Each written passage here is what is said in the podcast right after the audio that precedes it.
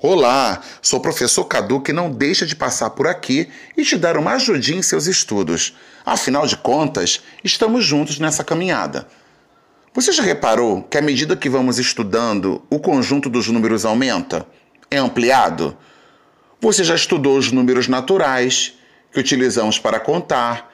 Você já estudou os números inteiros, que são os números positivos, negativos e o zero. E agora vamos estudar os números racionais, que são representados pela letra Q de quociente.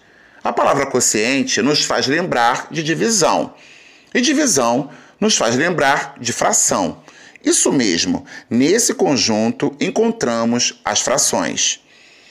Uma observação interessante é que o conjunto dos números naturais está contido dentro do conjunto dos números inteiros, que por sua vez está contido dentro do conjunto dos racionais, que é o maior conjunto que conhecemos até agora.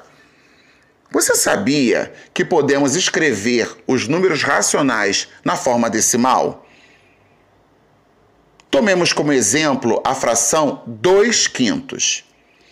Para escrevê-la na forma decimal, basta dividirmos o 2 pelo 5, que encontraremos 0,4.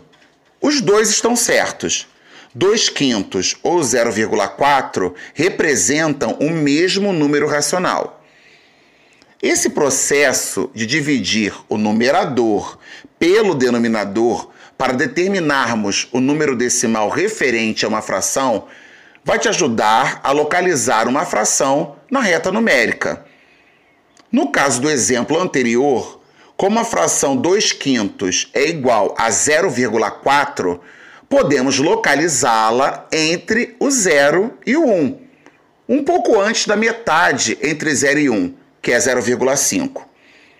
Compreendeu? Agora é praticar e exercitar. Vamos ao nosso material. Um abraço e até a próxima!